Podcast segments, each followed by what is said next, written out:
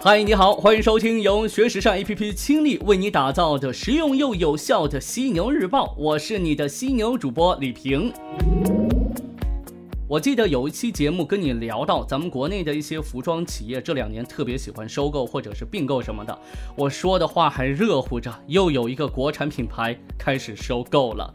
福建七匹狼实业股份有限公司最近发布公告称，计划从香港曹奇峰家族手中收购法国轻奢品牌卡尔拉格菲大中华公司的部分股权，以获得卡尔拉格菲在大中华区的品牌和销售渠道。这一次交易，七匹狼投资金额共三点二亿元人民币或等值美元，将以自有资金出资。老佛爷卡尔拉格菲的名声在时装界如雷贯耳，但他的同名品牌却一直形势暗淡呐。在中国和大中华地区的业务仍处于连年亏损的状态。七匹狼方面称，通过这一次交易，公司可以参与到时装轻奢品牌的商业模式和业态当中，进而呢促进打造七匹狼时尚集团的长期发展方向。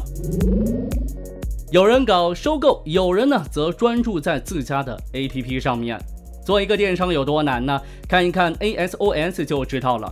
这个成立于英国的电商近年来几经波折又重新振作，终于在2017年半年财报当中表现亮眼。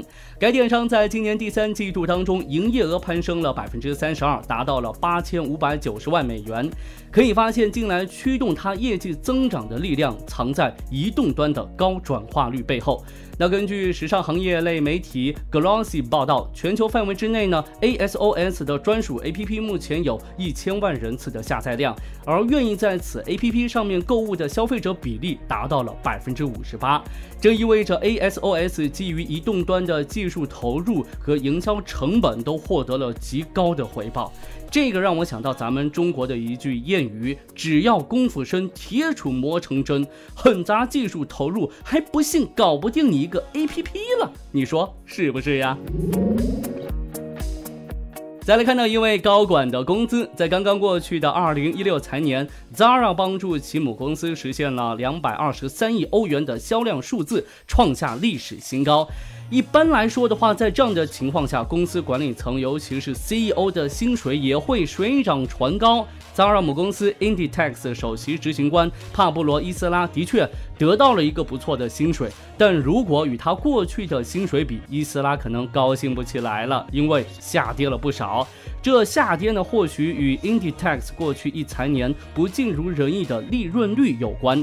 在二零一六财年，Inditex 毛利率出现了百分之零点八的下跌，是近八年来首次。有理由相信呢。这个让伊斯拉的奖金打了折，但也不排除这部分的节省本身就是公司控制成本的一种做法。伊斯拉应该要对自己的处境感到满意，毕竟比起急于依靠成本控制来美化财报数据的多数公司，Inditex 的增长势头仍然强劲，取得好业绩的可能性也是非常高的嘛。这留得青山在，不怕不长心。话说哪个内衣品牌最具诱惑力呢？Victoria's Secret 必须得上榜。不过呢，最近它过得似乎不太好啊。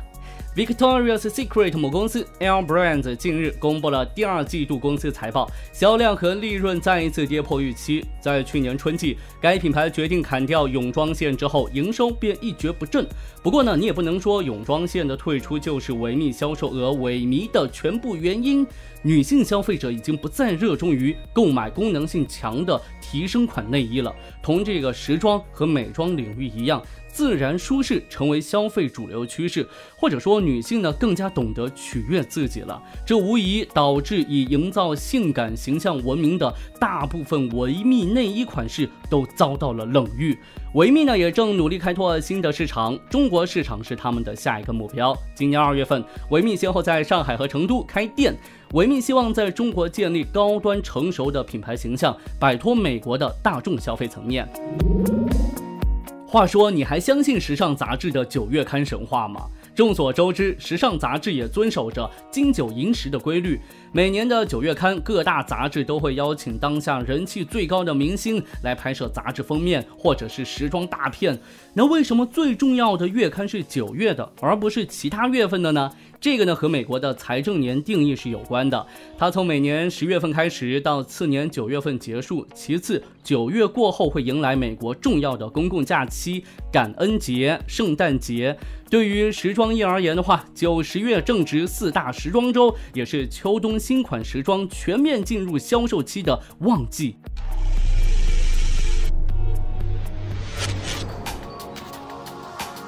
如今呢，吸引力大不如前的时尚杂志，报道话题多是社交媒体炒作剩下的，这大片呢也都在网上提前曝光了，纸质版变得毫无新鲜感。那么问题来了，你还会购买时尚杂志获取潮流信息吗？